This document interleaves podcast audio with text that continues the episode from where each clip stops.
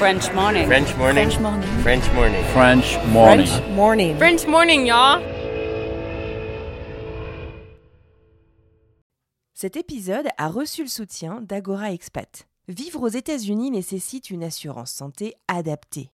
Mais trouver la solution parmi toutes les offres peut s'avérer être un vrai casse-tête. Budget, besoin, franchise, difficile de tout combiner. Ne perdez plus votre temps, Agora Expat sélectionne et compare pour vous les meilleures solutions d'assurance santé. Offre personnalisée, accompagnement sur mesure, devis et conseils gratuits, Agora Expat est le courtier référent de la communauté francophone expatriée aux États-Unis. Retrouvez plus d'informations sur agoraexpat.com. Et maintenant, place à l'épisode. Expatrié. Nom. Adjectif. Vient du grec exo et patrida. Se dit d'un individu qui réside dans un autre pays que le sien. Il y a quelques mois, j'ai eu envie de tout plaquer, de tout quitter, de rentrer. Mais rentrer où? En France? Pourquoi faire? Ça fait déjà plus de dix ans que je suis partie. J'ai laissé un autre pays, une autre vie. Pourtant, depuis, chaque semaine, une amie, un collègue, une voisine m'annonce son départ, m'annonce rentrer à la maison. Mais c'est où la maison? Pourquoi est-ce que moi je suis toujours ici? Pourquoi eux et pas moi? Should I stay or should I go?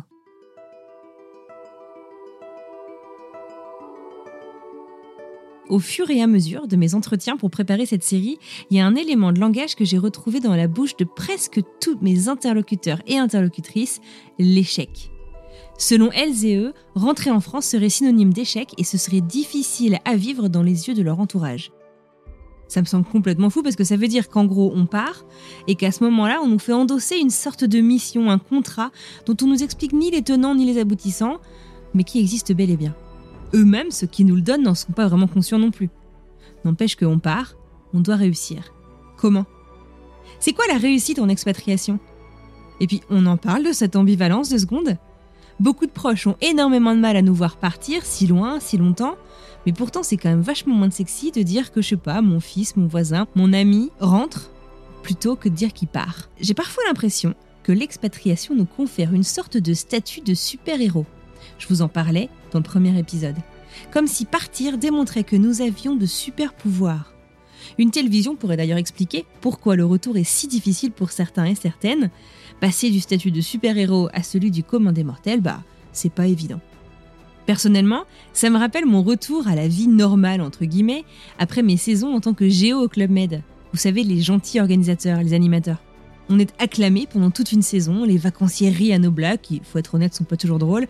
On veut être à notre table pour dîner, on cherche notre compagnie, puis on rentre chez nous. On reprend notre train-train et piou, plus rien.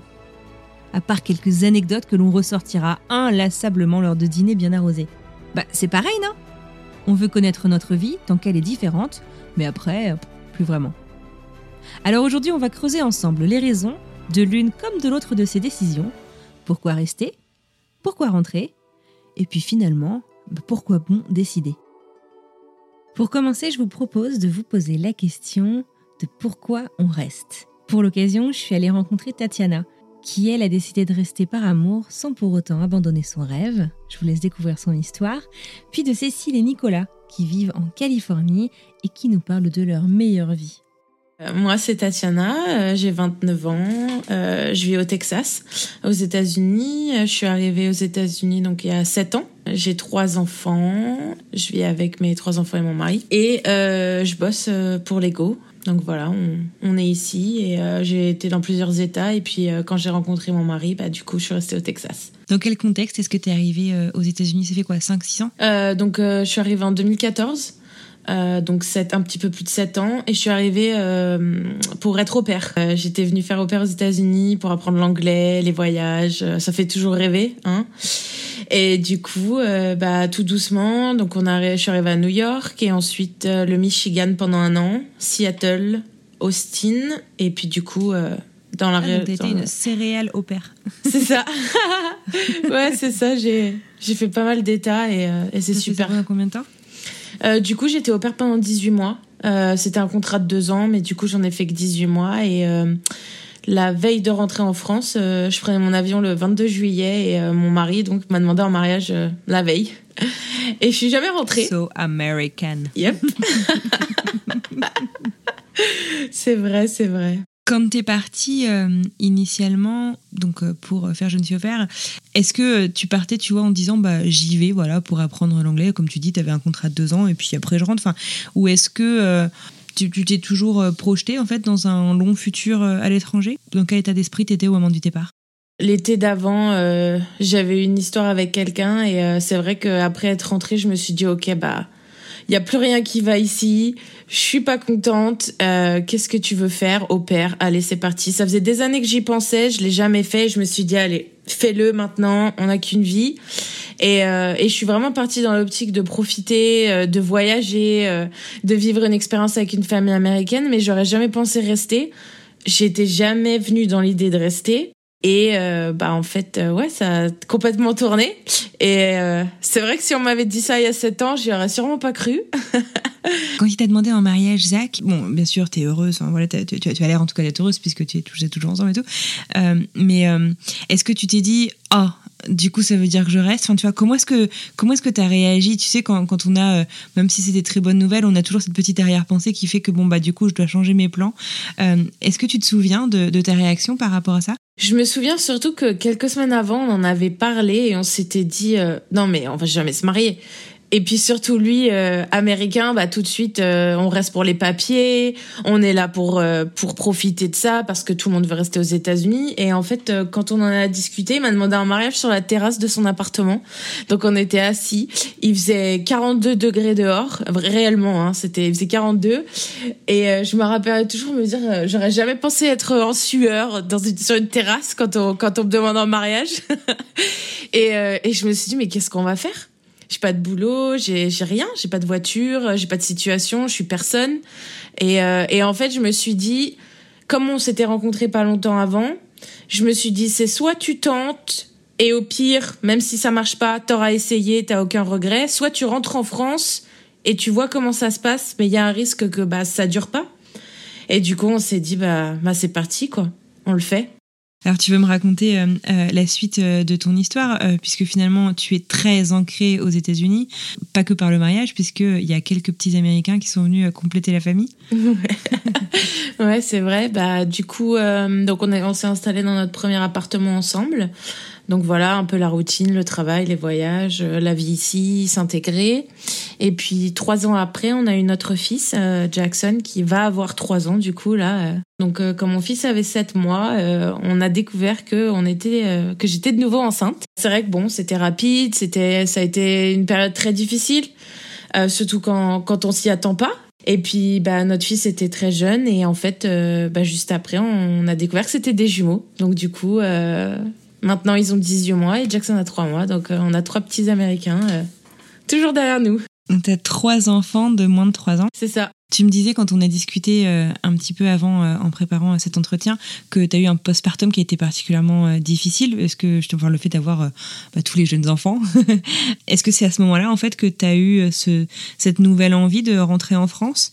Ou, ou est-ce que c'est quelque chose qui t'avait jamais vraiment quitté? Non, c'est quelque chose qui m'a jamais quitté. Le jour où on s'est mariés, euh, je me rappelle le dire à Zach, euh, on s'en va quoi. On, part, euh, viens, on pack nos affaires, notre sac à dos. Y a, il avait son travail, une voiture, un appart, mais au final, c'était pas des vraies attaches en soi, surtout qu'on était jeunes il a jamais vraiment voulu et c'est vrai que quand j'ai eu mon fils, ça allait. Voilà, un enfant, ça change la vie, mais j'arrivais à avoir euh, voilà un travail, j'avais toujours une situation et puis c'est vrai que ouais après les jumeaux, euh, ça a été très très très difficile et du coup le sentiment est revenu encore plus qu'il ne l'était avant quand j'étais euh, on va dire seule et indépendante ce sentiment et cette envie euh, de retour, euh, elle est crescendo en fait euh, jusqu'à aujourd'hui quoi. Tu l'attribues à quoi du coup cette envie de rentrer dans ce cas-là même avant en fait quand tu étais comme tu dis seule et indépendante Est-ce que tu sais pourquoi tu te projetais pas particulièrement aux États-Unis ou à l'étranger en général? J'ai toujours voulu être partout à la fois. je rêvais de voyager un peu partout, mais la France, ça restait mon pays. Puis c'est pas quelque chose auquel je réfléchissais forcément. Je me suis jamais projetée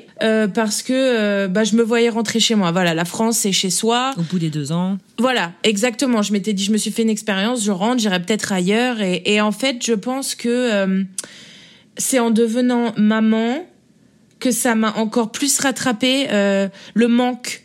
Je me suis jamais vue rester aux États-Unis, mais ça ne m'a pas dérangé d'y rester jusqu'au jour où, euh, bah, petit à petit, je me suis rendu compte que c'était pas forcément une culture euh, qui me correspondait.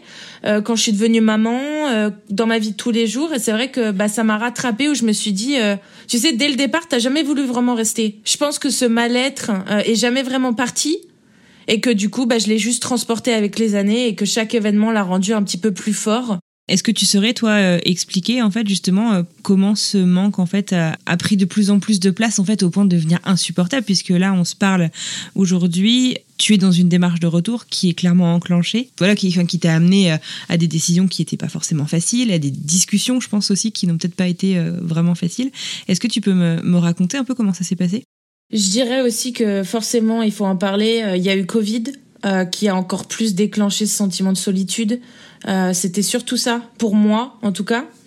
Euh, et puis en fait, c'est venu petit à petit avec mon mari. Euh, j'en ai toujours parlé, j'ai toujours proposé, j'ai toujours demandé, regardé. contre? Ouais, ouais, ouais, jamais. Non, non, ici c'est la maison et voilà, il veut rester aux États-Unis, c'est ici que ça se passe et c'est comme ça. Et puis en fait, je pense qu'au fur et à mesure des années, euh, des relations autour de nous, de ce qui s'est passé, des événements, lui aussi a commencé à changer. Comme moi, j'ai été ouverte à sa culture grâce à lui et au monde en général. Lui, ça lui fait la même chose dans l'autre sens.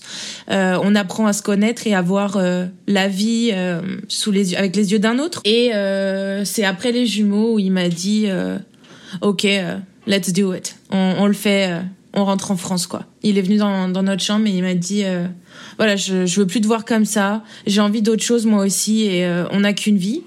Et euh, c'était juste après Covid, il travaillait plus donc il avait perdu son travail et il est rentré et puis il m'a dit je pense que comme il a vu ma réalité de maman seule à la maison avec trois enfants qui à l'époque avaient moins de deux ans, j'avais trois enfants de moins de deux ans. Je pense qu'il a vraiment compris ce que je ressentais au quotidien et, et c'est là où il m'a dit c'est parti.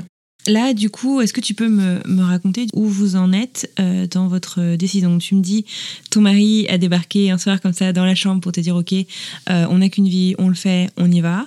Euh, mais vous y allez quand même avec un filet de sécurité, au sens où commencer par un test de quelques mois. Est-ce que tu peux me, raconter un petit peu en détail comment est-ce que vous allez procéder et, comment est-ce que, ouais, comment est-ce que le, le retour se présente Bon, je suis, trop, trop, trop contente euh, de rentrer. Donc, euh, on rentre tout l'été. Euh, ce sera notre première fois. Donc, il prend un congé sans solde puisqu'il n'a que deux semaines de vacances par an. Donc, on va partir tout l'été. On a, on a loué une maison pas loin de ma famille vers Lyon. Et euh, on va faire un test du coup euh, pour voir comment ça se passe, faire du repérage, essayer de s'organiser dans les démarches et surtout pour qu'il découvre la France parce que il y allait qu'une seule fois. Donc j'ai hâte euh, voilà qu'il voit ça, les enfants, qu'il rencontre il avait rencontré pas mal de gens déjà mais qu'on revoit les gens, qu'on puisse puisse s'organiser de notre côté et de notre de l'autre côté donc au niveau des États-Unis, on a prévu donc le container. On déménagerait donc en avril 2022 euh, ça a été déjà repoussé plusieurs fois à cause de Covid, donc j'espère que, que cette fois-ci c'est la bonne. Euh, c'est beaucoup de beaucoup de discussions, beaucoup de on revient, on repart. Euh, oui, on fait ça, non, on fait pas ça, euh, parce qu'on on se remet toujours en question, on, on doute toujours de nos choix, euh, on entend toujours deux versions de, des deux pays, de et, et c'est dur parfois de de trouver. Euh, c'est vraiment, il faut trouver le compromis et savoir pourquoi on rentre, prendre les bonnes décisions, je pense. Je pense que c'est ça qui est aussi important. Alors, euh, j'ai une question justement sur les. Je trouve, j'ai l'impression en fait que les couples biculturels, euh, en fait, c'est l'art du compromis euh, pour toujours en fait, parce que finalement, donc toi, tu vas rentrer, lui, il va partir. Est-ce que vous appréhendez pas justement un peu en fait d'en avoir toujours un qui est loin de chez lui entre guillemets? Est-ce que vous avez envisagé bah, d'autres scénarios? Je sais pas, vous rapprocher sans forcément aller en France, mais aller dans un pays neutre par exemple, ou est-ce que vous êtes plutôt confiant sur la suite là? Alors au début, on avait pensé à déménager dans le Wisconsin on s'était dit, écoute, moi je me lui avais dit, si tu veux pas aller en France, on rentre dans le Wisconsin. Comme ça, on a un côté de la famille voilà, on est bien. Moi, je peux rentrer en France sans culpabilité parce que toi, t'es pas tout seul ici et vice versa. Et il voulait pas. Il voulait pas rentrer. Euh, il voulait pas redéménager. Donc, euh, du coup, c'est pour ça que moi, je me suis penchée sur la France. Et aujourd'hui, euh, non, je peut-être la Suisse. Euh, on en discutait parce que avec la proximité avec ma famille. Mais euh, mon mari me dit beaucoup, euh, on rentre en France, c'est pour être avec notre famille, avec nos trois enfants. Et c'est vrai que déménager ailleurs, ça, ça a aucun sens. Si par exemple j'avais une autre proposition en France, je préférerais rester ici que déménager à distance. Le but c'est d'être à côté de ma famille et, et c'est pour ça qu'on rentre. c'est parce que ça nous aide nous deux, notre couple et notre famille. C'est pas que moi la France a, la France a gagné. et je me suis dit que c'était le moment ou jamais. Avant Covid, on, on repoussait, on attendait. Puis sept ans après, j'étais encore là. Et je me suis dit, euh, si tu veux le faire, on le fait. Et il m'a dit, allez, on tente. Euh, il fera beau, il fera chaud. C'est le moment d'aller découvrir, d'aller voir ce qui se passe. Et on voit comment ça se passe après. Peut-être que je repartirai même pas. Euh, peut-être qu'il va détester et qu'on changera nos plans. Mais je me suis dit que ça nous donnerait une chance, et surtout à lui, de découvrir avant de bah, déménager d'un coup et de, de sauter le pas euh, euh, pour lui. Donc euh, c'est comme ça qu'on en est venu à se dire, bah on tente. On sent en tout cas l'excitation de ton côté. Enfin, t'étais vraiment heureuse de rentrer. Qu'est-ce que t'appréhendes par rapport au retour, si t'appréhendes quelque chose? Les Français. Quand je suis rentrée l'autre jour, c'est vrai que le côté mauvaise humeur, on oublie, mais c'est réel. Oui, et puis j'appréhende aussi surtout euh, recommencer à zéro parce que ici, même si je suis proche avec mes amis et ma famille, euh, bah je me suis construit. Je suis propriétaire, j'ai un super travail, j'ai une famille, euh, on a une voiture, enfin plusieurs voitures, on, est bien. Et en fait, en France, personne voit notre routine de tous les jours. Personne nous voit, vient boire le café, discute, sait que tu fais ci, que tu fais ça. Et je pense que c'est surtout ça, c'est rentrer en France et devoir devoir tout recommencer. Je sais pas encore exactement euh, tout, mais c'est vrai qu'il y a des domaines où je me dis oh bah voilà quand t'as acheté ta première maison ici, personne l'aura vraiment vu, tu vas rentrer en France, va falloir que tu te réhabitues, t'auras peut-être pas la même chose, ça sera peut-être moins bien. C'est la peur de comparer aussi, je pense, comme j'ai comparé aussi et que je compare toujours avec la France. Euh, donc je pense que c'est aussi ça, euh, ce côté un peu redevenir, ouais, recommencer à zéro, quoi. Ouais, c'est ça. Qu'est-ce qui pourrait te faire euh, rester? Ah là là, 3 millions Non, je rigole. Euh, si ma maman, mes sœurs euh, et ma meilleure amie et ma grand-mère déménageaient ici, je reste. Il n'y a pas de souci. Mais non, sinon, il n'y a pas grand-chose.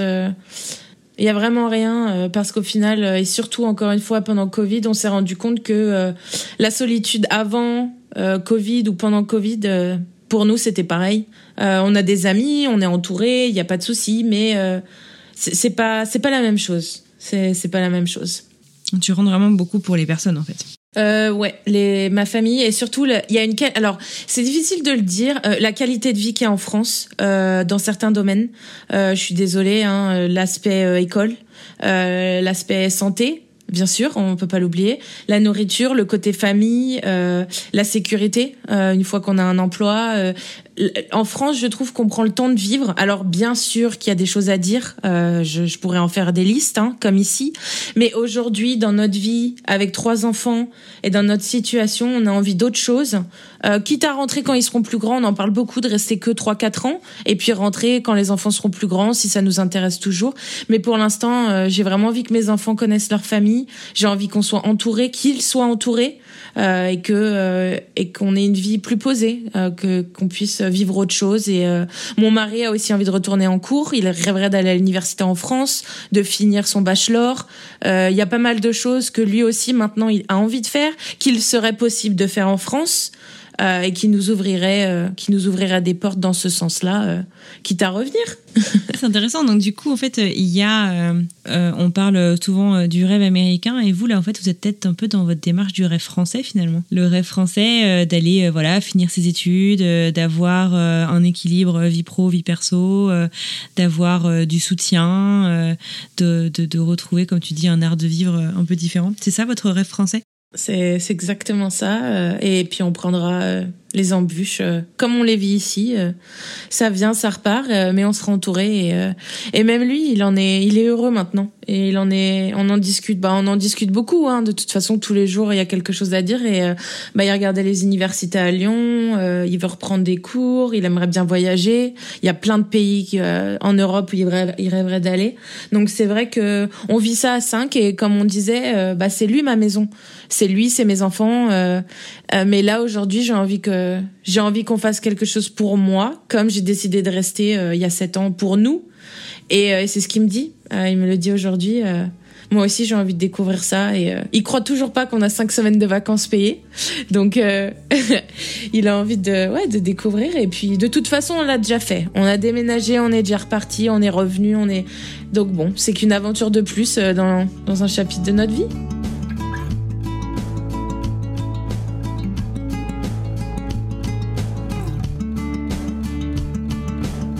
Donc en fait, finalement, je l'ai ma réponse pour Tatiana. L'état de transition permanent, il est vrai. Elle cherche à rentrer. Elle et son mari et sa famille vont suivre leur French Dream, vont aller, euh, voilà, vont rentrer en France, vivre euh, toutes les opportunités en fait qu'ils voient pour eux personnellement, pour eux professionnellement, pour leur famille, pour eux individuellement. Mais comme elle le dit en fait, c'est une famille multiculturelle. Des déménagements, ils en ont fait. Des déracinements, ils en ont vécu. Et ça leur fait finalement pas peur. S'ils se plantent, et eh ben ils reviendront. C'est peut-être ça aussi la clé. Alors là, ils partent faire un test qui est en cours actuellement et qui semble plutôt bien se passer. Puis ils vont déménager. Et si c'est pas ce qu'ils cherchaient, et eh ben ils iront ailleurs.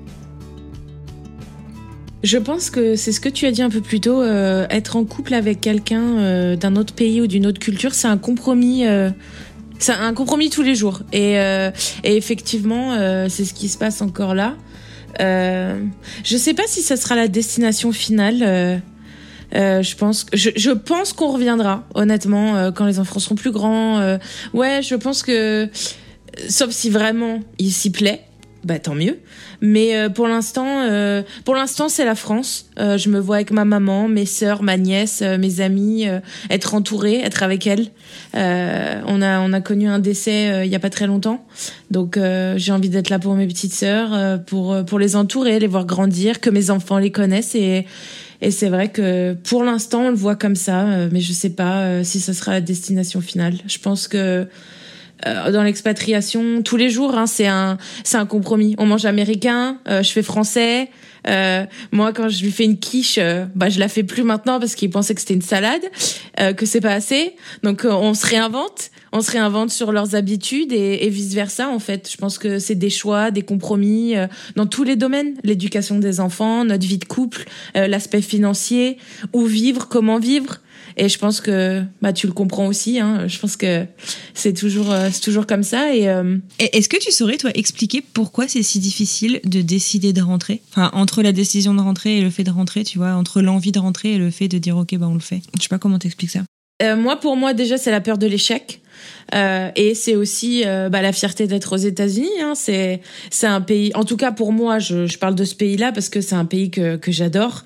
Euh, je me suis construit. Euh, j'ai rencontré euh, tellement tellement de choses et tellement de gens et et c'est dur de se dire que bah, on ferme un chapitre, qu'on prend la décision de sauter le pas. Et puis très souvent, comme dans tous les événements de la vie, on entend plus de négatifs que de positifs. Hein. Les gens te disent pas vas-y fonce fonce, c'est ce que tu veux faire, fais-le. C'est c'est beaucoup de commentaires, c'est beaucoup de critiques, c'est beaucoup de jugements. Euh, c'est ça qui est dur à, gérer. C'est aussi beaucoup de, comme je disais, c'est un grand 8. Lundi, je me réveille, meilleure décision de ma vie. Mardi, ok, Zach, on annule tout, on reste, on, on part plus. Euh, la peur, la, déception euh, de se dire qu'on a tendance à peut-être idéaliser, l'herbe est pas plus verte ailleurs. Il y aurait tellement de choses à dire, mais euh, ça fait quand même sept ans que je pense la même chose, donc je me dis à un moment il faut se lancer. Je souhaite adresser un grand merci à Tatiana pour le temps qu'elle m'a accordé, la transparence avec laquelle elle a partagé ses ressentis au cours des 7 ou 8 dernières années. Je trouve vraiment intéressant son approche. Elle est restée, elle a vraiment essayé de rester. Finalement, l'envie de rentrer euh, a été encore plus forte au cours euh, des derniers mois et elle et son compagnon ont décidé de se mettre euh, en action pour tester. Et j'ai bien aimé cette idée du test. C'est-à-dire qu'il n'y a rien de définitif, il n'y a pas de faute. Pourquoi pas essayer? Pourquoi pas se donner une chance? Pourquoi pas aller voir comment c'est à la maison ou ailleurs? En tout cas, Tatiana est en plein test du coup actuellement avec toute sa famille. J'espère que tout se passe bien. Je sais qu'elle est archi débordée entre le boulot et la famille, alors vraiment un merci tout particulier. On s'est parlé vers 22h pour enregistrer ces quelques mots. Maintenant, cap à l'ouest, on va direction la Silicon Valley à la rencontre de Cécile et Nicolas, son mari. Et vous allez le voir, les deux amoureux n'ont aucune intention de quitter leur lieu d'expatriation. On parle des raisons de pourquoi est-ce qu'ils restent. Et j'ai trouvé ça super intéressant. C'est parti. Alors moi je m'appelle Cécile, j'ai 34 ans, euh, donc nous sommes dans la Silicon Valley du côté de San José, donc vraiment le, cœur de la Silicon Valley. Euh, nous sommes ici depuis bientôt 7 ans, on a une petite fille de 6 ans, euh, qui est 6 ans, pardon, n'importe quoi, 8 ans et demi.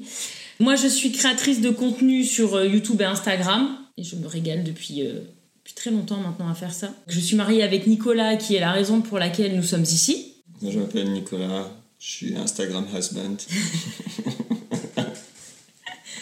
C'est tellement pas vrai. Ils m'aident tellement pas. Non, puis euh, voilà, ici je suis ingénieur commercial. Est-ce qu'il y a un jour en fait dans la vie en tant qu'expat où on arrive à la maison, tu vois, on sent que c'est bon, on est arrivé et on va plus rebouger? Et je trouvais que c'était intéressant du coup de vous parler à vous puisque a priori vous n'avez pas vraiment d'intention euh, d'avoir un, un, retour. Enfin, en tout cas la fois qu'on s'était parlé, je crois. non mais c'est pas a priori, hein. C'est pas a priori Anne Fleur que qu'on se dise les bah, choses. Dis-moi alors. On reviendra pas. il, il, est, il, est, encore plus radical que moi. Alors on a des arguments en commun de pourquoi on est bien ici et pourquoi on veut pas, enfin mmh. pourquoi on pense pas à rentrer. C'est pas qu'on veut pas rentrer, c'est qu'on n'y pense même mhm. pas en fait. Mais je pense que lui, il a l'aspect professionnel. Euh, moi, mon boulot, je peux le faire où je veux, mais lui, c'est vrai qu'il a le, le, côté pro que moi, j'ai pas et qui, euh, je pense, pour lui est indiscutable. Enfin, il y, a le côté pro, il y a le côté perso. Après, voilà, le côté pro, enfin, genre, on passe 80% de notre temps éveillé euh, au taf, donc, enfin, du coup, je veux pas rentrer dans le débat euh, le boulot, c'est pas toute la vie, mais c'est quand même 80% de ta vie. enfin, pour avoir travaillé en Europe, en France en particulier, avoir collaboré avec des gens en Europe et aux US, et pour avoir fait ça euh, depuis les US, alors ça dépend le secteur d'activité, je suis plutôt euh, très probablement très biaisé, informatique, tech, enfin toutes ces choses-là. La vitesse d'exécution est tout sujet confondu en fait. Quelqu'un a une idée, entre de idée à exécution, ça va beaucoup plus vite euh, qu'en Europe en fait. C'est même pas propre, peut-être encore plus par rapport à la France, mais je pense que c'est juste l'Europe en général. Enfin, quand on dit que il y, a des produits qui sortent aux États-Unis et puis 4-5 euh, ans après, euh, ça arrive en Europe. C'est le cas des podcasts. c'est ça, produits consommateurs ou même des, logiciels d'entreprise. Moi, je suis dans le, dans, dans le B2B, logiciel d'entreprise. En fait, enfin, moi, je me revois en 2007 vendre du B2B. Et les gens étaient en mode jamais de la vie, je vais mettre mes données chez Amazon et chez Google, le cloud, qu'est-ce que c'est? Enfin, c'est moi je l'ai vu en fait de mes propres yeux.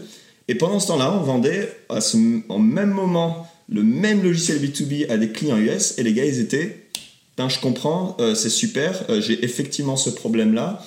Il euh, n'y a pas le pataquès de j'ai mes données sur le cloud, a fortiori chez un éditeur américain, parce que c'est la réalité en 2021. Il y, a beaucoup de logiciels américains, parce qu'aussi il y a l'écosystème et tout ça qui, fait en sorte. Mais on ne peut pas ignorer le fait, en mode euh, village gaulois euh, contre le reste du monde, enfin on vit dans une réalité où les gens vont juste utiliser ce qui fonctionne, et s'il y a quelque chose qui fonctionne plus, ben on prend autre chose. et ici c'est vraiment beaucoup cette mentalité. D'un point de vue recherche, développement, ingénierie, ben, tout va beaucoup plus vite. Euh, les talents sont disponibles, les gens sont formés, les gens se forment beaucoup eux-mêmes. Enfin, il y a, y, a, y a, une grosse mentalité euh, dans ce sens-là. Enfin, moi-même, en fait, tout ce que j'ai appris à l'école, enfin, c'était super. Je pense que ça m'a câblé mon cerveau pour, euh, pour que mon cerveau soit plus malléable et que j'absorbe des trucs plus rapidement. Mais en, en, soi, les données, enfin, tout ce que j'ai appris du point de vue académique, c'est pas exactement comme ça que j'utilise au quotidien, mais je continue à apprendre des choses tous les jours. Et, aux États-Unis, les gens sont très très comme ça, parce que ce qu'on a appris il y a 10 ans n'est pas forcément, enfin, est très d'ailleurs probablement obsolète 10 ans après.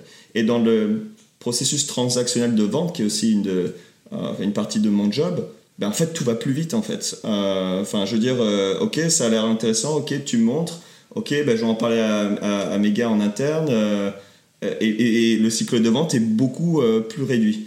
Euh, c'est comme, euh, c'est comme pour l'immobilier. Hein. Au final, ici, euh, les maisons, en une semaine, tu achètes une maison. En France, nous, on a vendu notre appart, ça a pris 7 mois. Quoi.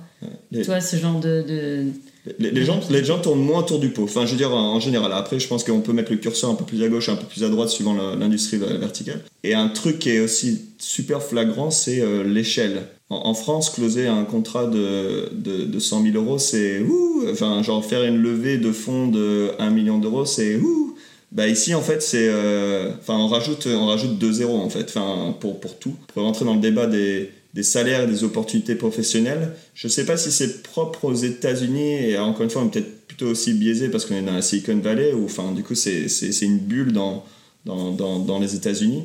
Mais en fait, il n'y a pas photo, en fait. Je veux dire que ce soit opportunité professionnelle, euh, trajectoire dans le futur, euh, des choses qu'on peut accomplir en deux ans aux États-Unis, ben, ça va prendre 10 ans ou 15 ans de carrière euh, ailleurs, en fait les gens s'en foutent ici de où on a fait nos études. Enfin, je veux dire, moi, mon école mm. de commerce et mon école d'ingénieur ici, personne n'en a jamais entendu La, la relation au diplôme est, totalement différente. Nous, on a des, des, copains qui ont des, donc des maris comme Nico qui, qui bossent dans la tech. Ils ont même pas le bac. Et ici, ils cartonnent parce que c'est la reconnaissance plus de l'expérience que du diplôme, en fait. L'environnement dont vous parlez aussi, on l'a pas euh, redit, vous parlez de la Silicon Valley, euh, qui est aussi peut-être un écosystème, euh, peut-être une bulle même quand même aux États-Unis, et même rien que la vie, bosser à San Francisco et bosser dans la Silicon Valley, c'est même pas, c'est même pas forcément pareil, quoi qu'il y a, il y a des groupes aussi là-bas. J'ai l'impression du coup que ce que tu dis, Nicolas, c'est beaucoup de différences quand même avec la France pourquoi en fait donc toutes ces différences en fait te parlent et font que toi tu te dis bah c'est absolument ici c'est cette c'est cette rapidité d'exécution et le fait qu'on arrive rapidement au résultat c'est ça? C'est bah, c'est ça et moi ça me rejoint moi parce que c'est comme ça que je ressens les choses. Oui, oui, bien sûr. Euh, moi, je suis très demandeur. Ouais, je veux, je veux que les choses aillent vite. Donc là, je suis dans un environnement où les choses vont très très vite. Euh, il y a des opportunités tous les jours, il y a des gens qui me contactent tous les jours. Hey Nico, tu veux bosser pour moi? Enfin, je dis non à plein de recruteurs tous les jours. Donc, c'est aussi un environnement d'opportunités qui est, enfin, qui est mhm. agréable en fait. Euh, qui est très demandant. Enfin, je veux dire, euh, je fais pas, je, bosse pas 4 heures par jour. En fait, je, je, bosse énormément. Après, ça me va. en tout cas, dans, pour le moment, ça, ça nous va bien. Et, donc voilà, c'est après tout, tout, tout, à chacun. Il y a des gens après, au fur et à mesure de leur carrière, ils veulent un peu lever le pied. Il y a des gens qui sont en mode ça me va pas du tout. Euh, après, voilà, le truc, c'est que tous les gens qu'on côtoie dans notre écosystème, ils, pensent aussi comme nous, ils sont venus aussi dans la Silicon Valley pour ça. Donc, euh, encore une fois, c'est, ça fait un peu euh, effet de réverbération où, notre écosystème à nous, de copains, des gens qu'on connaît dans le coin, les collègues, résonne comme ça. Et, et, ça nous va bien. Et, c'est, parce que c'est ça qu'on veut, on sait ce qu'on a gagné dans un certain sens en bossant aux US. Et encore une fois, on, vient de France. Alors, on est né en province, mais on a passé quelques années à Paris. Donc, c'est pas comme si on était, euh, on partait de cool cool à, Silicon Valley. On est passé par Paris, qui était quand même un environnement euh, euh, super speed. Mais même si c'était super speed, en venant ici, c'est là qu'on se rend compte que, en fait, on tourne un peu plus autour du pot et que les choses, les choses prennent beaucoup plus de temps en France, je dirais, en, en général. Enfin, en fait, je prends une anecdote, en fait. Euh, ici, tu veux un crédit, tu veux acheter une, euh, une, baraque, tu veux faire une extension, tu veux faire des travaux. Ben, en fait, littéralement, tu, tu, fais tu soumets un truc en ligne ou tu appelles un, un, agent, un broker, une agence de courtage qui, qui, va t'aider à trouver ton crédit. Enfin, grosso modo, euh, compte une semaine et je pense que tu as l'offre dans les mains. Si c'est pas beaucoup plus tôt, parce qu'il y a pas mal de choses qui sont automatisées. Essaye de faire la même chose en France. Bah, il y a un processus et la banque doit se réunir et il y a un comité. Enfin, en fait, tu vois, c'est juste un exemple, mais je, mais je pense qu'il est assez illustratif de. Euh, en France, jamais de la vie, tu, tu, tu, vas, ouais, tu vas faire des trucs euh, euh, qui normalement sont censés être automatisés. En fait, nous, on a actuellement on a un, proche qui est dans, dans un processus de, de, de rachat d'une société en France et euh, elle est dans ce truc-là de il faut que ça passe en commission, je sais pas quand est-ce que je vais avoir l'argent, est-ce que je vais l'avoir à temps. Et du coup, Nico, qui voit ça depuis les US, dit Mais attends, moi, hein. en, trois clics sur, euh, sur un site internet, j'ai les, les, fonds. Et puis, on parle pas de, de millions d'euros, tu vois, on parle de même pas 100 000 euros. Et, euh, et c'est vrai que bah, le, la relation, elle est, elle est, elle est, c'est différent.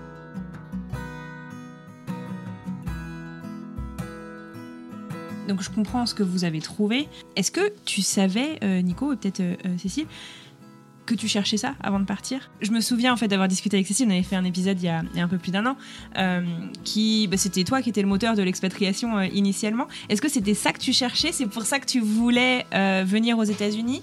Ou, ou est-ce que c'est quelque chose que tu as trouvé? Et là ça a été un peu l'épiphanie, genre mais oui, mais en fait c'est ça le lifestyle que je veux, c'est ça, c'est l'environnement dans lequel je veux, je, veux, je veux vieillir, grandir, enfin ce que tu veux. Alors en fait, ma première expérience aux US, c'est genre j'avais 16 ans et je suis allé un peu voir un copain pendant un mois, donc c'était un peu le oh là là, euh, c'est tout beau, c'est tout différent, c'est génial.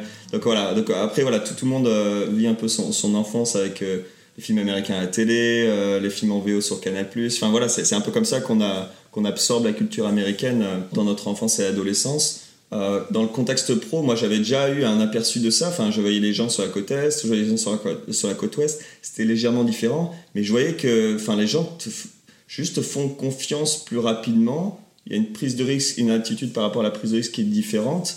Euh, et puis boum, quoi, ça avance, boum, boum, boum. Donc moi j'avais vu ça un peu dans mon boulot et je comparais voilà, les, les, gens à qui je vendais en Europe et les gens à qui je vendais aux US et je fais, putain, mais j'adorerais pouvoir euh, à la limite continuer mon, mon, taf, mais en étant basé euh, là-bas. Si j'étais basé là-bas et que je m'occupais que de clients US, moi ça m'irait bien.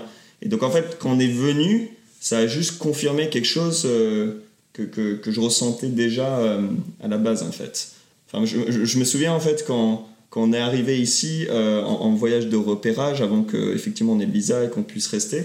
Euh, je me revois louer ma voiture sur, la côte ouest et quand je conduis je fais mais en fait je me sens bien là parce que ça, ça, juste ça confirme de je me vois bien vivre ici après voilà étape 2 c'était de faire en sorte que Cécile au bout d'un moment arrive à la même conclusion et se sentent bien. Et, Avant, tu m'as demandé mon avis, première nouvelle. Bah, ça, ça, ça, me, ça, me, préoccupait. Je me rappelle pas de ce jour-là, je me rappelle de j'ai le visa, on y va. Ah bon euh, J'ai dit non. Mais il fallait que moi j'en sois extrêmement convaincu et que après voilà qu'on ait une conversation. Et voilà, donc c'est une, une continuité et ça a confirmé le, le, choix en fait. Et alors toi, Cécile, qu'est-ce que qu'est-ce que est-ce que tu espérais trouver quelque chose ou enfin, quand on est suiveur, du coup, on n'est pas, enfin, c'est pas forcément la même, la même mentalité, la même démarche. Et, euh, et, et qu'est-ce qui te Qu'est-ce qui te fait dire que tu es à la maison, que tu es arrivé Alors moi, bon, pour ceux qui ont déjà écouté mon épisode, ils vont, ils vont, ils vont peut-être se rappeler, mais euh, moi, à la base, je voulais pas du tout venir ici parce que je venais juste de retrouver euh, ma vie dans le sud de la France et qui me correspondait mhm. très très bien.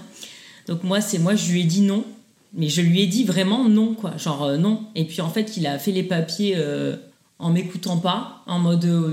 Et puis en fait, comme avant ça, moi, il m'avait laissé réaliser mon rêve d'être photographe à mon compte, nanana. On s'est on s'est mis d'accord, on fait ok, bon là c'est ton tour, tu fais ton, tu fais ton délire en gros, je te suis, on te suit. Par contre, moi je signe pour deux ans et si deux ans après euh, ça me convient pas, on rentre. Il m'a dit ok. Sauf qu'en fait, euh, ben, j'ai trouvé mon compte ici aussi. Mmh. Voilà, monsieur. Parce qu'en fait, moi, il faut savoir que avant de venir ici, moi je je connaissais rien d'ici. Enfin, on était venu en voyage de repérage, mais euh, alors c'est vrai que San José, ça m'avait pas plus plus que ça. Et puis moi, je voyais ça comme euh, un endroit où il n'y avait pas forcément grand chose à faire et pas pas mhm. ouf quoi. Et en fait, quand on est arrivé ici, bon, je suis partie avec une mentalité un peu plus ouverte, en mode bon, allez, on va vivre le truc. De toute façon, c'est temporaire, et puis euh, et puis on verra ce que ça va donner quoi. Et en fait, je pense que vraiment, il n'y a, y a, pas eu un moment où on s'est dit, enfin où je me suis dit euh, je veux rentrer, euh, ça me plaît pas. Euh, voilà, tout de suite, en fait, on a été bien. Bon, après, au début, on avait un peu plus de difficultés financières, c'était un petit peu moins sympa par rapport à ça. dans une région très chère. Lana et que ça coûtait trois poumons. Ah, voilà, ça c'est pareil, j'en avais parlé dans l'épisode. Mais à part ce côté-là, on a eu la chance de se faire des amis très rapidement grâce à mon blog à l'époque. On a eu vite un cercle d'amis. et en fait, ouais, je me suis sentie vite bien parce que en fait, moi, je suis quelqu'un qui est assez euh, stressé, angoissé, oppressé à la base. Et c'est vrai qu'ici, en fait, tout, tout, est fait pour que tu. C'est là, vraiment, moi, j'utilise toujours l'expression douceur de vivre. Je comprends que vous êtes heureux, je comprends que vous, avez. Euh, euh, en tout cas, j'ai l'impression de comprendre que vous avez bah, l'intention voilà, de continuer votre vie là-bas. Vous pensez que c'est pour toujours Et je, pense, je pose cette question parce que moi, je sais que ça a toujours été une question à laquelle j'ai eu beaucoup de mal, même quand je pensais euh, partir pour très longtemps aux États-Unis il y a une dizaine d'années. Quand on me disait alors c'est pour toujours, j'avais beaucoup de mal à m'engager en fait sur cet aspect-là. Je ne sais pas comment vous vous situez, comment vous vous positionnez par rapport à ça. Jamais dire jamais. Euh, dans 20 ans, peut-être que euh, du haut de nos. Oh j'ose même pas Oh faire le non. calcul. On n'aura peut-être pas le, le- le même, le même mode de pensée, mais alors en fait, je pense qu'il y a deux choses. Est-ce qu'on va rester exactement là où on est Je pense euh, que la Silicon Valley, non. Ah ouais. Euh, Peut-être qu'on va bouger, très probablement bouger dans un endroit en Californie quand ça nous prendra. Toujours au soleil. Oui, toujours soleil, ça c'est c'est non, non négociable. Voilà. Alors moi, je serais pas contre partir, mais alors je vais être très piquée au niveau des destinations. Genre en Australie, je veux bien y aller quelques années, il n'y a pas de problème. Hawaï, je veux bien y aller quelques années, il n'y a pas de problème. Euh, par contre, tu me fais pas aller dans un endroit froid ou grande ville et tout ça. euh, D'accord. non. Mais euh, après, oui, je pense que la Silicon, c'est vraiment particulier et c'est vraiment lui pour sa carrière. Quand il sera à la retraite, entre guillemets, on n'a pas d'intérêt à vivre ici où justement tout, tout coûte un- une blinde. Voilà, on laissera notre place aux petits jeunes qui viendront tenter leur chance et nous, éventuellement, on pourra bouger ailleurs, bah, soit en Cali, soit. Enfin, après, moi, souvent, on me demande, euh, c'est une question qui revient souvent, on me demande souvent, est-ce que tu te vois dans d'autres États? Et ben j'avoue que j'ai du mal à me voir dans d'autres États parce qu'on a mis tellement la Californie, enfin nous on, idéalise tellement cet État et on l'aime tellement. Après, dans 20 ans, on aura fait le tour, le surtour, le, peut-être qu'on en aura marre et qu'on l'aura, on aura tout vu euh, dix fois et que du coup on se sera lassé, c'est, absolument possible. On n'est pas fermé. Après, retourner en France, je, en fait, les copains qui rentrent en France, les arguments qu'ils utilisent, bon, c'est soit ils ont malheureusement pas le choix, soit euh, c'est familial, c'est parce qu'ils sont trop en manque de la famille. Et ça, je pense que c'est l'argument contre lequel, enfin, pour nous, c'est l'argument le plus valable entre guillemets dans le Tu sens. peux rien, quoi. euh, Enfin, on comprend tout à fait qu'il y a- des gens qui vivent très mal d'être loin de leurs proches. Alors nous, on, on- Pour l'instant, on touche du bois, nos, nos parents sont en bonne Nous, santé, tout- mais, ouais. enfin, on peut complètement comprendre et il n'y a pas, enfin, il y a pas photo, il y a rien à dire à ça, il y a, Ouais. a rien à, il y a- rien à dire à ça. Parce que c'est euh, clair que les événements, on les manque, les naissances, on les manque, les mariages, on les manque. Et c'est pas pour ça que, même si on est très bien dans notre vie, qu'on regrette absolument pas notre choix et tout ça, ça nous fait pas un petit euh, pincement au cœur à chaque fois qu'on loupe une occasion. Et c'est évident. Et, et malheureusement, ça fait partie de notre choix de vie aussi. Enfin, on peut pas tout avoir. Euh, évidemment, si on pouvait rapatrier nos proches ici, on serait, mais. euh, On, les met dans un avion direct. Mais, Ah euh, ouais. mais en, en fait, on est content de, de revisiter la famille en, en- en France quand on rentre. Euh, à chaque fois, c'est super, on, on passe des super moments et tout. Mais revivre en France 365 jours par an, enfin, moi, pour moi, c'est inimaginable en fait. C'est inconcevable. Euh, alors après, on est encore, on est encore actif. Encore, enfin, encore une fois, euh, 80% de mon temps, euh, on, on le passe au taf. Mhm. Pour moi, c'est inimaginable de revenir à quelque chose que je connais en fait. C'est pas comme si euh, on avait euh, fini nos études et commencé le premier taf aux États-Unis et on parle de, de revenir dans, dans un pays euh, où on sait pas comment ça se passe au niveau pro. On, l'a fait, on a bossé un peu de province en distance, on a passé quelques années à Paris, on, sait ce que c'est en fait. Et donc revenir à ça où on sait ce que c'est en sachant ce qu'on a ici, euh, ça serait euh, complètement fou. Et après, voilà, pour le, pour reste de la vie perso, voilà, on, sait que la famille nous manque et la, la solution à ça, ben, c'est de revenir les voir.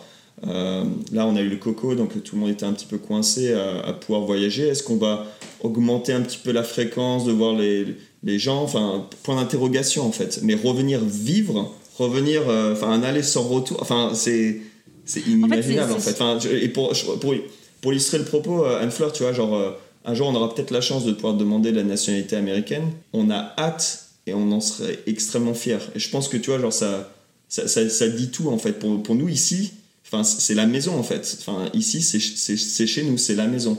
Euh, et, euh, et je pense que c'est quelque chose qu'on a ressenti tous les deux euh, très très rapidement une fois qu'on a posé les valises ici en fait. Ça n'a pas pris. ça a pas pris deux ans, hein. C'était assez rapide parce qu'on s'est senti très très bien très tôt. C'est génial. D'ailleurs, la sensation est curieuse parce que quand on rentre en France, donc on, retourne là où on a grandi, clairement, parce que nos, familles sont au même endroit, donc sur la côte d'Azur, et c'est là où nous avons grandi. Ça fait bizarre parce qu'on a une impression de rentrer à la maison, mais après, quand on revient ici, on fait Ah non, en fait, c'est là la maison. Enfin, c'est- très particulier. C'est vrai que c'est toujours un peu cette, euh, cette schizophrénie de l'expat en fait. Je trouve super intéressant ce que vous dites, enfin plein de choses que vous dites d'ailleurs, mais vous vous sentez très bien ici, vous avez euh, découvert aussi un lifestyle qui vous convient euh, à, bien des égards. En fait, repartir vers quelque chose que vous connaissez ne vous intéresse pas, mais du coup, vous n'excluez pas, euh, pas forcément partir ailleurs aux États-Unis, mais en fait, partir encore à l'aventure dans d'autres dans d'autres lieux.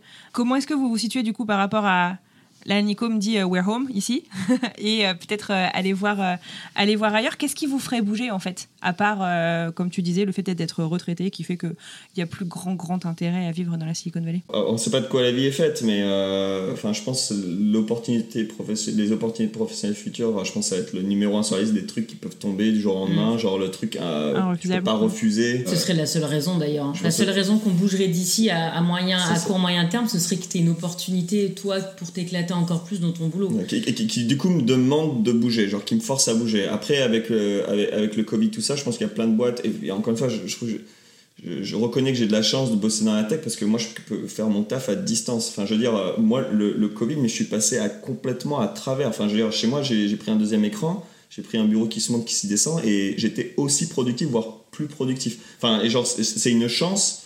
Euh, et euh, Cécile a un petit commentaire. Je suis ravie. elle, elle, trouvait qu'elle ne me voyait pas beaucoup avant le Covid, ah et, maintenant, euh, maintenant elle dit je te, je te, vois trop, c'est quand tu retournes. Notre, notre cause numéro un de dispute avant le Covid, c'était que je râlais parce qu'il rentrait trop tard et qu'il partait trop tôt, et je le voyais pas, et je, je me fâchais beaucoup je regrette. Retourne au bureau. Non, non, c'est sympa. C'est juste qu'il parle toute la journée très fort et au bout d'un an et demi, ça pète un peu la tête. Mais...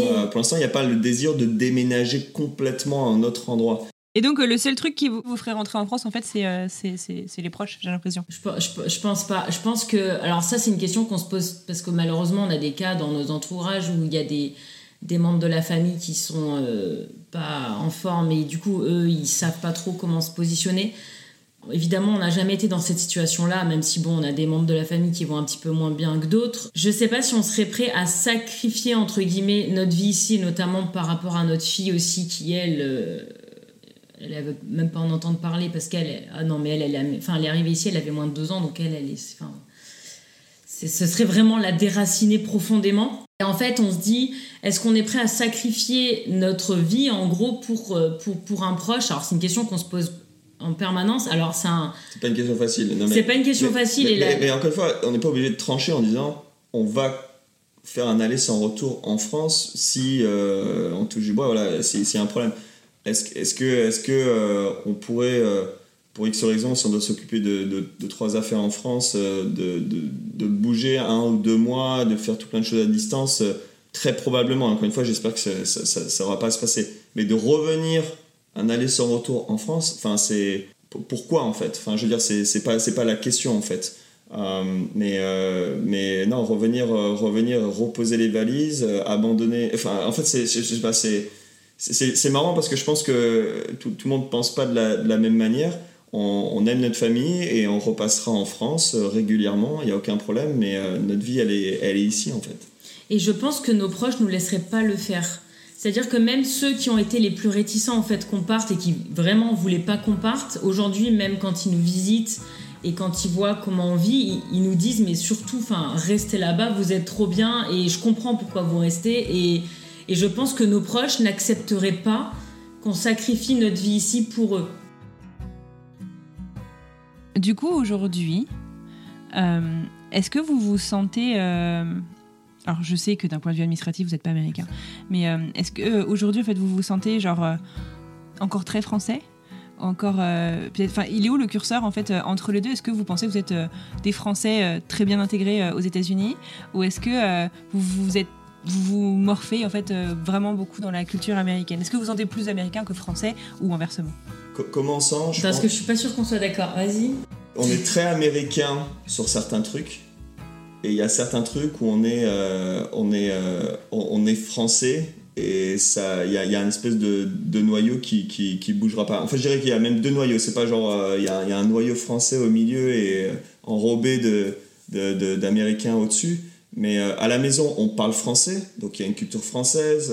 moi, ça me fait dérailler quand quand Lana elle conjugue pas correctement un temps, je fais, enfin c'est inacceptable en fait. C'est genre euh, non, tu dois garder ça et c'est comme ça. Enfin à la limite c'est non discutable, non négociable. Ça c'est les aspects de la culture où euh, on est français, notre cerveau résonne en français sur certains trucs. Euh, moi dans le taf mon cerveau il, switch en anglais, je, je, pense en anglais. Donc ça sera toujours un, mix des deux. On n'est pas super à cheval sur tout ce qui est sport comme des, des fanatiques américains. Donc déjà on n'a pas ça et parce que aussi je pense que notre, enfance et comment notre cerveau a été construit euh, sur les 20 dernières années euh, n'avait pas ça donc et on n'aura jamais ça. Après, on est super américain sur certains trucs. Euh, de la même manière qu'il y a des Américains qui sont nés ici qui pensent comme ça, ou des expatriés qui sont venus aux États-Unis qui sont mis à, à raisonner comme ça en fait. Et donc je pense qu'on est super bien intégré, enfin en tout cas au niveau pro, enfin je veux dire, enfin les gens de temps en temps ils percutent. Euh, mais Nico, il y a, y un petit accent dans ta voix, tu es français, mais en fait, au final, je, me fonds dans la masse, il n'y a, y a aucun problème. Donc, à la fois, je pense que je suis assez bien intégré de leur point de vue, et moi, je me sens euh, comme un poisson dans l'eau. Il y a pas, donc, il n'y a pas de, rappel permanent que tu n'es pas américain, en fait. Et je pense qu'il participe beaucoup au fait où on se dit, en fait, on, se sent bien. Aujourd'hui, on est résident permanent. Enfin, le jour où on a eu la, carte verte, là, tu as, un sentiment d'appartenance qui passe un cran au-dessus, quand même, par rapport à tu as un visa temporaire et tu es grosso modo en, en, sursis en fait. Enfin, tu vois, c'est vraiment ça en fait. Tu as, une date de péremption et si tu pas des papiers qui te permettent de rester, enfin voilà. Donc ça, psychologiquement, ça a été un énorme cap en fait. Euh, et puis alors, le, je pense, enfin, la, la sur le gâteau, ça sera le jour où on a la nationalité. Enfin, là, tu me proposes la même question. Est-ce qu'on comment on sent? Bah, on, se sent de plus en plus américain et ça, ça sera l'apothéose, la, quoi. Et toi, Cécile Alors, euh, moi, je n'ai pas le même point de vue. Alors, je pense que lui, professionnellement, il est complètement américain, ça c'est fait, c'est sûr. Après, on est très français. Bon, déjà, voilà, on parle français. Je pense que déjà, rien que ça, euh, il a appris à lire en français à sa fille. Euh, parce qu'il y tenait. et après, on fréquente, encore une fois, parce qu'on est dans une zone où en fait, on n'est que des étrangers et tout le monde se regroupe par origine. En gros, ça ne nous empêche pas d'avoir des copains coréens, américains. On en a quelques-uns, mais clairement, aujourd'hui, notre gros noyau d'amis est français parce qu'on est très heureux de s'être retrouvés entre Français ici parce que c'est plus facile pour papoter, c'est plus facile, enfin culturellement on, se reconnaît sur plus de choses. Donc je pense qu'on est quand même, on est quand même resté assez, euh, assez français par rapport à ça. Mais euh, après, on a accepté les règles du jeu ici et on respecte comment ça marche. Il y a des choses qu'on fait, même si on n'est pas forcément d'accord, mais on le fait. On s'adapte et on, le fait. Tu vois, par exemple, les Américains, ils ont une relation avec Dieu qui est très forte.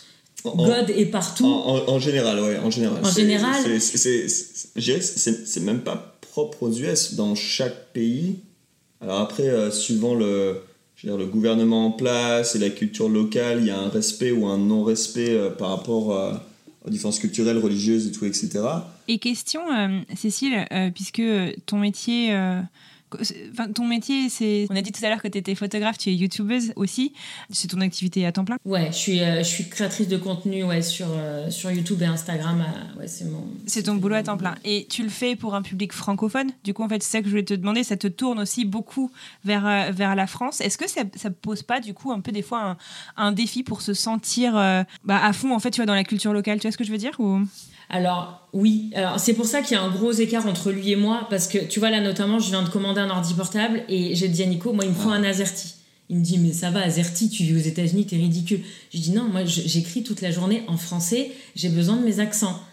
Tu vois, et, et, pour lui, c'est genre, non mais c'est bon, maintenant ça fait 7 ans, tu... mais je fais, mais c'est pas le problème. Je dis, moi, je m'adresse à ma communauté en français tout le temps je alors je suis hyper du coup liée à la France. C'est comme j'ai beaucoup d'abonnés qui me donnent les nouvelles de la France mais en fait moi par défaut je les ai en fait parce que je suis très connectée avec la France.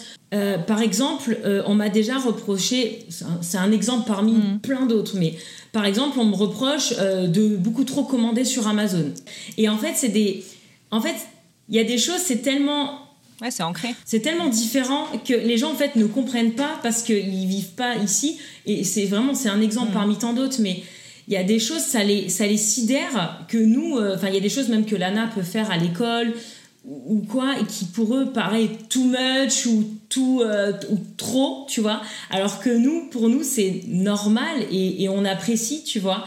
Et c'est vrai que des, des fois, j'ai envie. Il y, y, a des moments où ça m'a tellement pris la tête que j'avais limite envie de couper en mode laissez-moi dans ma bulle, euh, dans mon petit monde de bisounours, parce qu'en fait, ma, seule source de contrariété aujourd'hui, c'est l'incompréhension des gens par rapport à ce que je vis. C'est ça qui, rend ton contenu intéressant parce que c'est justement euh, différent, slash euh, exotique, slash ah ici c'est pas comme ça. Donc je pense qu'il y, a du bon et, du moins bon. Mais après voilà, c'est parce que toi, toi t'es exposé à ton audience euh, soit franco-française, soit franco-canadienne, mais qui, je pense, est plus proche des États-Unis dans un certain sens. Mais en tout cas, en France, euh, oui, il y a, y, a, y a, un décalage. Mais euh, après, voilà, ça, ça, fait des conversations aussi intéressantes. Il y a plein de gens qui, qui, qui, qui voient plutôt le, toute la, la, série de, de côtés très positifs et cool, et, et d'autres qui sont plus à, à, porter sur le débat, qui est aussi une, une, une valeur très franco-française. Mais bon, ça fait partie du jeu. Après, euh, après moi, je suis très contente de mon audience. Enfin, grosso modo, les, les, les, mes gens qui me suivent, ils, ils, comprennent. Enfin, ils me suivent aussi parce, parce que moi, là, je suis aux États-Unis, qu'ils adorent les États-Unis et, parce qu'on est d'accord euh, surtout. Il y, y, a toujours des gens qui ne seront pas d'accord de toute façon. Mm. Mais euh, globalement, ça va. Mais oui, moi, je suis très connectée à la France de, de, par, de par mon activité aussi. Ça, c'est évident.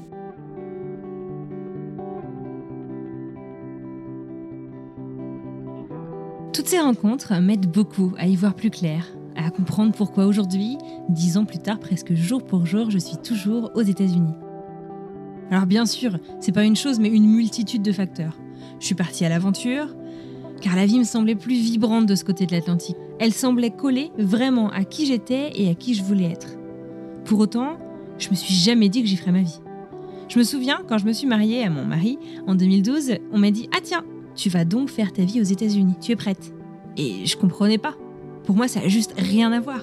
En fait, je crois que je me suis jamais vue, j'ai jamais ressenti ou j'ai jamais vraiment vécu la moindre de mes décisions comme un choix qui fermait des portes, mais plutôt quelque chose qui en ouvrait beaucoup, beaucoup d'autres. Alors, je n'ai jamais vraiment eu à me poser la question du retour avant assez récemment finalement. Et même aujourd'hui, je suis française et américaine, mariée à un Américain, maman d'un Franco-Américain. Les définitions même de ma famille ne rentrent ni dans une case géographique ni identitaire. Comme on le disait d'ailleurs un peu plus tôt, je me sens les deux. Je suis pas française, je suis pas américaine. Je suis un mélange mouvant de ces deux identités. Je suis d'accord avec beaucoup d'éléments qui ont été soulevés par Nicolas et Cécile, et en même temps, je me retrouve aussi dans les témoignages de Marion et de Tatiana. Et si finalement on n'avait pas besoin de choisir? J'ai discuté de ce sujet avec Béatrice Lédier, qui est conseillère des Français de l'étranger, basée à Washington, D.C. Donc je m'appelle Béatrice Lédier, euh, j'habite à Washington, D.C. Ça fait six ans maintenant que je suis là. Euh, je travaille dans le secteur du, développement international, euh, dans un centre de recherche sur des projets de développement. Et je suis aussi, depuis récemment, élue conseillère des Français de l'étranger ici à Washington. Est-ce que vous pourriez nous expliquer en quelques mots qu'est-ce que c'est un conseiller des Français de l'étranger? Bien sûr, donc les conseillers des Français de l'étranger, c'est les élus locaux un peu pour les Français à l'étranger. donc Français à l'étranger, on a la chance d'avoir une représentation au sein de la République française. On a des sénateurs au Sénat, on a des députés à l'Assemblée nationale et on a aussi des élus locaux en fait qui sont un peu la correspondance de, ça, euh, qui sont donc dans tous les pays du monde organisés par, euh, par circonscription consulaire euh, et qui euh, traitent de dossiers euh, locaux pour toutes sortes de programmes qui existent du gouvernement français comme des bourses scolaires, euh, des assistances sociales, euh, des subventions pour des associations. Donc il y a toutes sortes de programmes comme ça d'aide aux Français à l'étranger et euh, c'est les conseillers des Français à l'étranger qui décident en fait de, comment ces choses-là sont attribuées. Et après c'est aussi un relais, on va dire privilégié vers nos élus nationaux de la République, vers l'administration. Et je dirais le troisième rôle, localement, c'est vraiment aussi d'être un peu un relais d'organisation et un relais d'information d'être très disponible par, par email ou par des permanences pour pouvoir répondre aux questions que les gens ont. Parfois, on n'a pas la réponse nous-mêmes à ces questions, mais on peut plus facilement trouver les bons interlocuteurs dans l'administration française ou en France pour, pour aider les gens. Et puis, même localement, organiser des choses plus sociales. Mmh. Euh, donc, ça, c'est un peu à l'appréciation de chacun. Et alors, je vais poser une question qui est peut-être un petit peu bête, mais c'est quoi la différence entre votre rôle et le consul? Ouais, c'est pas une question bête du tout. Euh, donc, et c'est une distinction qui est très importante. Le consulat est vraiment là, on va dire, pour euh, ben, représenter l'administration française et euh, en gros administrer un petit peu ces programmes-là. Nous, on a, en, tant qu'élus, on a un rôle qui est plutôt proche de la, de la communauté française. Donc, on a vocation à déjà faire diffuser cette information, à toucher des gens que le consulat ne touche pas forcément. Et on a aussi un rôle qui est parfois un peu plus politique, notamment quand, par exemple, on vote pour les sénatoriales, etc. Donc, on a, il y a l'aspect un peu plus, on pourrait dire outreach en bon français, où vraiment on, terrain, terrain, voilà exactement, on joue, on joue ce rôle-là d'aller à la rencontre des gens quand le consulat est plutôt là en fait pour traiter les dossiers, mais pas forcément pour aller à la recherche des gens qui ont, qui ont besoin de dossiers. Euh, mhm. L'autre aspect aussi, c'est que, par exemple, toutes les, questions des bourses, etc., c'est bien les consulats qui les, on va dire, qui les, euh, qui l'attribuent, mais c'est nous qui décidons qui les obtient. Et l'idée, c'est d'avoir euh, un peu une pluralité de représentation pour toucher un maximum de personnes et pour avoir des, des, décisions aussi qui soient justes et qui ne soient pas uniquement liées à, à, des questions de qui, est, qui connaît le mieux les informations du consulat, etc. Super intéressant. Alors félicitations du coup pour euh, euh, ce nouveau poste. Je sais que voilà vous n'êtes pas du coup sur le terrain auprès des Français. Enfin vous l'êtes en tant que personne qui est partie de France euh, métropolitaine, mais vous n'êtes pas dans ce poste-là depuis des années. Cependant, il y a eu tellement d'actualités que j'imagine que vous vous échangez régulièrement avec vos administrés. Est-ce que vous pourriez me partager c'est quoi je sais pas les, les, grandes inquiétudes, les grandes questions de vos administrés C'est quoi actuellement? Alors en ce moment c'est beaucoup beaucoup le travel ban. Vous pouvez définir le travel ban pour ceux qui sont pas aux US et qui connaissent pas forcément le... Ban, c'est une politique de l'administration américaine qui a commencé avec la pandémie en mars 2020, qui euh, euh, limite l'entrée aux États-Unis pour euh, des personnes qui, qui ont été dans certains pays. donc à la base, c'était en mars 2020, ça a été mis en place principalement contre la Chine et l'Europe, puisque c'était là où la pandémie était très importante. Mais depuis, euh, la politique n'a pas été changée. Et il y a certains pays qui ont été rajoutés, comme l'Inde, par exemple, cette année. La conséquence de cette politique-là, c'est qu'il y a beaucoup de personnes qui habitent aux États-Unis, qui y travaillent, mais qui ne sont pas américains, qui ne peuvent pas euh, sortir des États-Unis parce que s'ils sortent des États-Unis, ils ne pourraient pas revenir. Euh, et donc, c'est mon cas, par exemple, et c'est le cas de toutes les personnes qui sont sur visa, qui ne sont pas considérées comme des résidents permanents aux États-Unis parce qu'ils ne sont pas des cartes vertes, donc ils sont bloqués par les frontières. Et donc, ça a la conséquence de vraiment séparer en fait, les, les, familles. Donc, il y a des gens qui sont rentrés en France, par exemple, pour les fêtes et qui n'ont pas réussi à revenir. Euh, il y a des gens qui sont bloqués aux États-Unis qui n'ont pas pu rentrer pour des événements familiaux, quand même, comme des décès, des funérailles, etc., qui ne pouvaient pas, parce que, parce que s'ils rentraient en France, ils ne pouvaient pas revenir.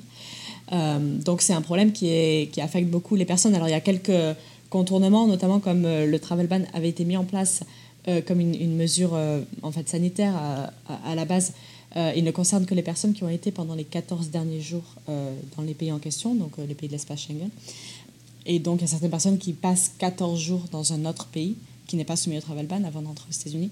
Donc, il y, a, y, a, des moyens de contourner comme ça. C'est pas pas possible quand on est en attente de renouvellement de visa parce que parce que les ambassades ne délivrent pas les visas. Donc, il y a des gens qui sont vraiment bloqués comme ça. Donc voilà, c'est vraiment la préoccupation principale.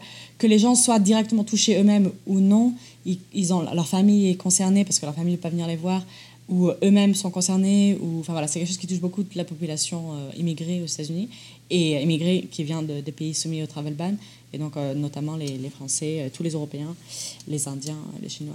Vous êtes d'ailleurs très engagé sur les réseaux sociaux là-dessus. je vous vois, vous faites pas mal de pédagogie. Comment, comment ça se passe et quelle est, quelle est votre démarche? Oui, alors j'ai une démarche qui est bah, justement du fait de mon rôle politique, moi je vois mon, mon, rôle comme le fait de un peu représenter les préoccupations euh, des, des, Français auprès du gouvernement français, donc pour inciter le gouvernement français aussi à, faire, à mettre plus de pression, le gouvernement français et européen, à mettre plus de pression sur leur, euh, leur, euh, l'administration américaine pour, pour vraiment exiger cette réciprocité, parce que les Américains, eux, peuvent aller en Europe, c'est pas, c'est pas le cas dans l'autre sens.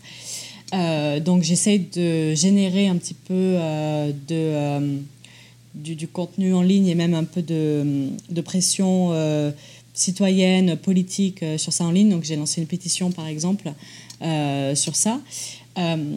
et, et j'essaie d'utiliser beaucoup les réseaux sociaux pour générer un peu cet outrage en ligne et, et, faire en sorte que les médias en parlent parce que c'est un peu ça qui va faire bouger les gouvernements. L'autre chose, c'est ce que j'essaye de faire, et j'essaie, je suis pas mal active du coup sur Twitter, sur Instagram, etc., c'est euh, voilà, de, de, parler un peu aux personnes qui, aux États-Unis, eux, prennent l'édition, parce que c'est vrai que moi, mon rôle d'élu, c'est un rôle qui est au sein de la République française, mais en étant ici localement aux États-Unis, c'est très commun aux États-Unis d'avoir des communautés qui sont organisées euh, localement et qui euh, font pression sur leurs élus locaux.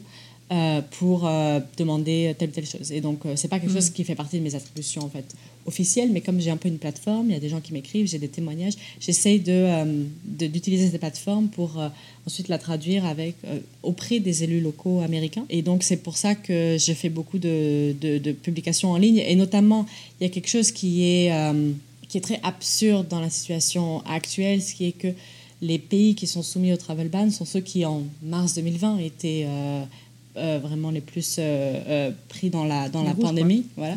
Mais aujourd'hui, c'est les pays qui sont, pour lesquels la pandémie est la plus maîtrisée, puisque c'est en gros l'espace Schengen, la Chine, c'est des, endroits. Oui, c'est surprenant, hein, parce qu'il y a beaucoup de gens qui vont faire leur, leur quarantaine, par exemple, au Mexique, mais il y a, le vaccin n'est même pas disponible là-bas, enfin, ou très peu. Très peu, exactement. Et tous les, tous les pays, c'est ça, toute l'Amérique latine, sauf le Brésil, je crois, et tout est, tout, tout est ouvert. et donc, c'est effectivement, les gens passent 14 jours ou 15 jours dans ces pays-là, ou en Turquie, ou en Croatie dans des pays en fait où finalement le vaccin est moins disponible, où le, le, donc ils vont se mettre même en danger. Voilà, exactement. Et donc ça, pour moi, comme c'est vraiment quelque chose qui est assez, assez absurde, euh, j'essaie de communiquer sur ça parce que ça, ça permet de générer un peu de l'engagement en ligne auprès des Américains, euh, qui sont quand même mhm. ceux qui ont le, le, pouvoir de décision sur ça. Et euh, ça permet d'avoir un peu d'attention médiatique. bon, et ce qui marche plus ou moins, parce que euh, je suis de assez près les, euh, les, par exemple les briefings de la Maison Blanche, les, les mhm. conférences de presse de la Maison Blanche, et toutes les conférences de presse, il y a des journalistes qui posent ces questions-là de pourquoi est-ce que euh, la liste des pays n'est pas, pas très logique ou pourquoi est-ce qu'on met une sans travel ban. Et, et, et, ça, ça vient, cette pression un petit peu même médiatique, elle vient de elle vient de ça, de la pression des réseaux qui, est, qui, qui vient de, plein de personnes qui se sont organisées comme ça sur les réseaux en utilisant des hashtags et tout ça. Donc ça sert à quelque chose. Après, ça sert à quelque chose, mais ça, ça n'avance pas trop pour l'instant. Ça n'a pas un impact euh, pour l'instant. quoi. Alors du coup, je reviens à ma question euh, initiale. Donc on a, on a parlé un petit peu du travel ban, donc, qui est euh, une des, des préoccupations principales des Français de l'étranger, en tout cas dans votre circonscription, ceux avec qui vous échangez. Est-ce qu'il y en a d'autres? Oui, bien sûr. les autres, elles sont, on va dire, un peu moins saisonnières, un peu plus régulières. donc les, les, grandes préoccupations, ça va être des questions, beaucoup les questions de, de sécurité sociale et de retraite. Donc est-ce que je peux toujours avoir accès à ma retraite, comment ça marche, est-ce que j'ai toujours accès à la carte vitale, si oui, comment, comment je peux y avoir accès? C'est les questions un peu principales, des questions un petit peu de taxes. Et puis, euh, un grand sujet, c'est les, questions de l'éducation. Donc, euh, est-ce qu'on peut accéder à lycées français? Est-ce qu'on peut avoir des bourses? Est-ce qu'il y a des programmes? Euh, Aux États-Unis, il y a beaucoup de programmes qui sont des programmes publics américains, mais qui sont bilingues ou complètement immersion. Donc, voilà, communiquer sur ça, ce qui existe, comment ça marche, pour que, pour que les gens puissent avoir accès à, leur, à, une éducation francophone euh, aux, États-Unis. C'est, voilà, je dirais ça, l'éducation et puis la, sécurité sociale et retraite. Ça fait euh, quelques années vous-même que vous êtes aux États-Unis. Ça fait combien de temps? Ça fait six ans. Je suis arrivée en 2015. Six ans. Vous-même, vous, vous, me disiez quand on discutait un petit peu avant euh, cet entretien que euh, vous vous étiez dit, bah, je viens pour je sais pas six mois, 12 mois. Je viens pour une durée très limitée. Et au final, nous voilà six ans plus tard. Vous êtes toujours là. Donc ça fait partie des choses que je, je cherche à comprendre justement dans cette série. Comment est-ce que euh, vous expliquez, et peut-être qu'on peut prendre votre exemple euh, personnel si vous voulez bien en, dire quelques mots, qu'on n'arrive pas forcément à s'engager sur la durée au début, mais que le retour soit si difficile? Vous voyez, comment est-ce qu'on explique cette ambivalence? C'est intéressant, je pense, comme question et comme phénomène, parce qu'effectivement, euh, parfois c'est un petit peu paradoxal.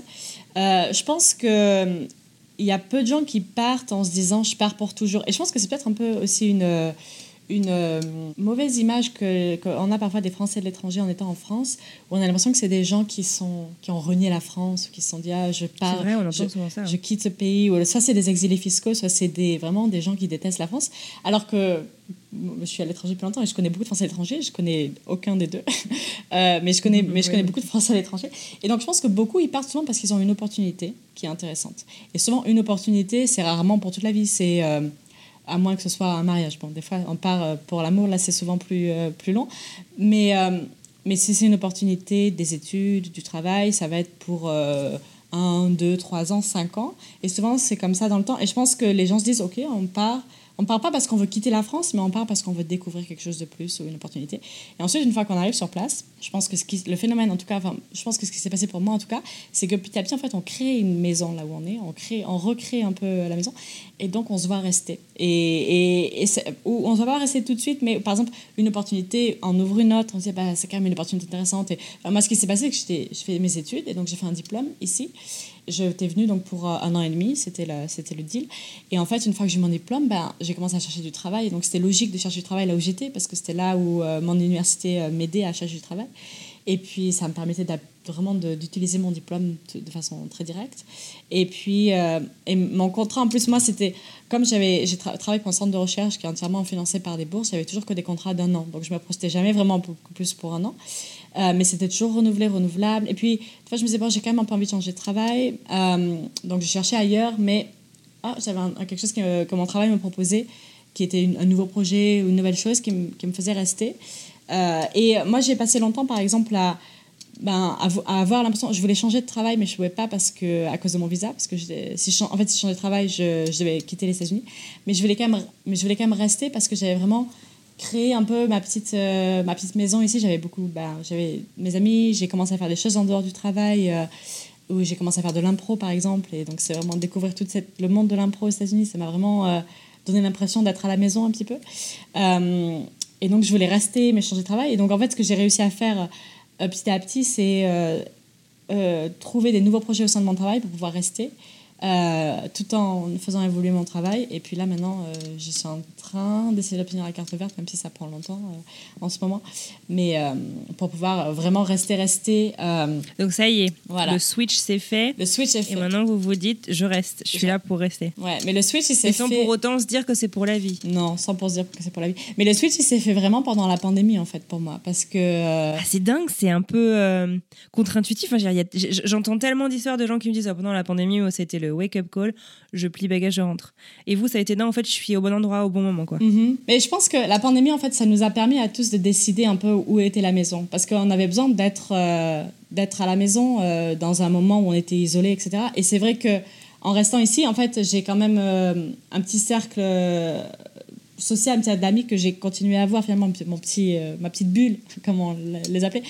Et, et je me sentais bien ici, en fait. J'avais pas le besoin de de, de, rentrer en France. J'ai, voilà, j'avais mes amis. Et donc, et, et, je me suis un peu rendu compte de ça à ce moment-là. En mai, je devais partir, en mai 2020, je devais partir en Ouganda et j'avais une, sorte, une opportunité en Ouganda.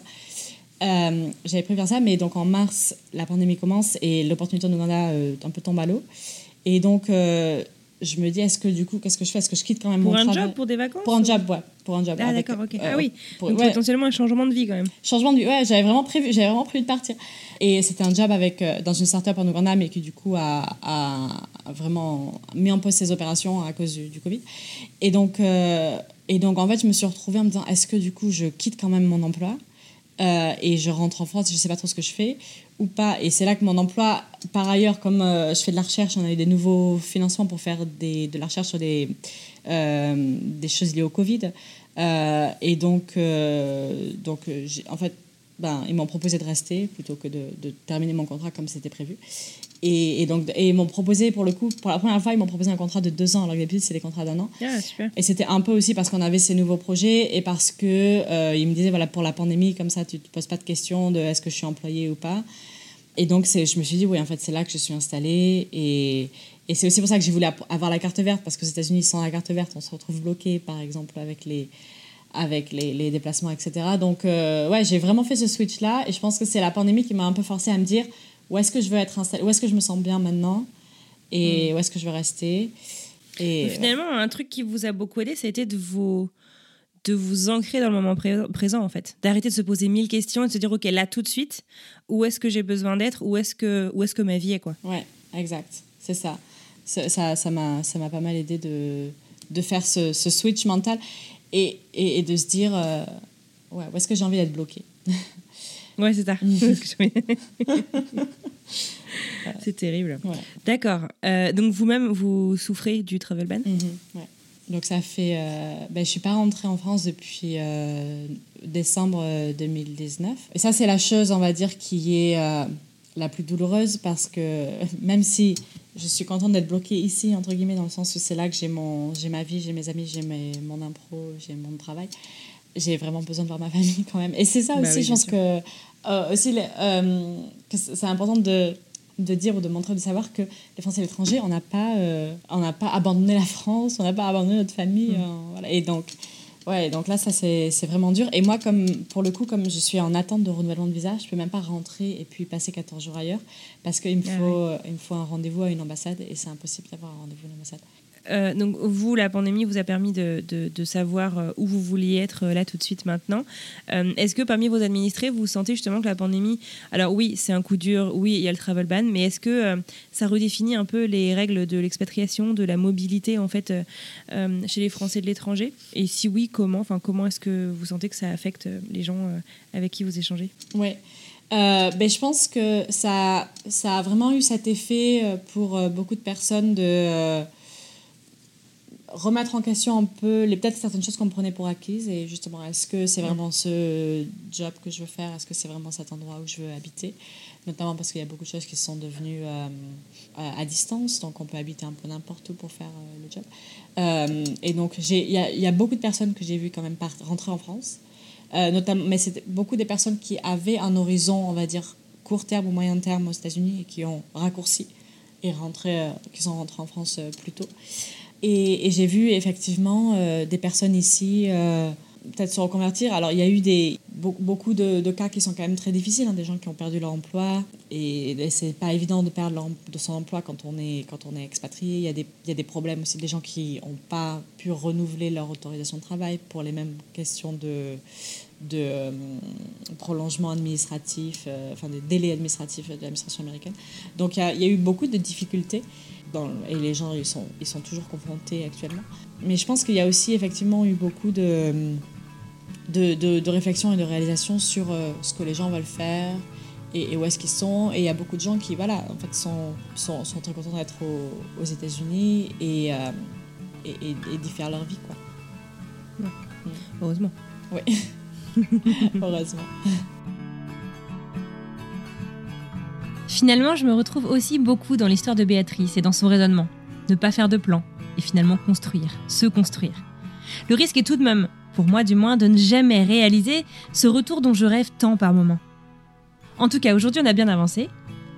Rester ne veut pas dire rester pour la vie, faire des tests, des expérimentations, seul ou en famille, eh ben c'est aussi possible. On a aussi passé en revue certaines des choses que j'aime profondément aux États-Unis, mon pays d'expatriation, mon pays tout court actuellement, et on réalise que nos plans, aussi solides soient-ils, peuvent être remis en question en quelques semaines seulement avec l'apparition d'un virus comme le Covid-19. Cependant, je reste convaincue que ces questionnements sont grandement indépendants de la situation sanitaire actuelle. Alors la semaine prochaine, je vous propose qu'on s'attarde sur les raisons du retour et qu'on discute de la mode ou non du changement de vie. Je vous souhaite une très belle semaine et je vous dis à mardi prochain.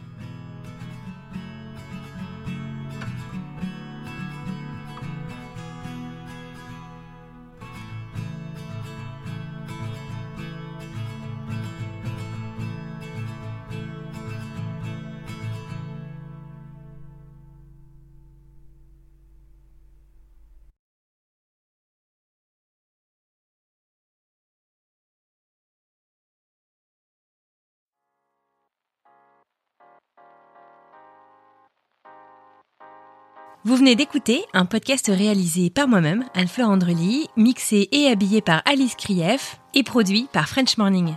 French Expat n'est pas le seul podcast de French Morning. Pour retrouver tous les podcasts du groupe, rendez-vous sur frenchmorning.com slash podcast. À bientôt!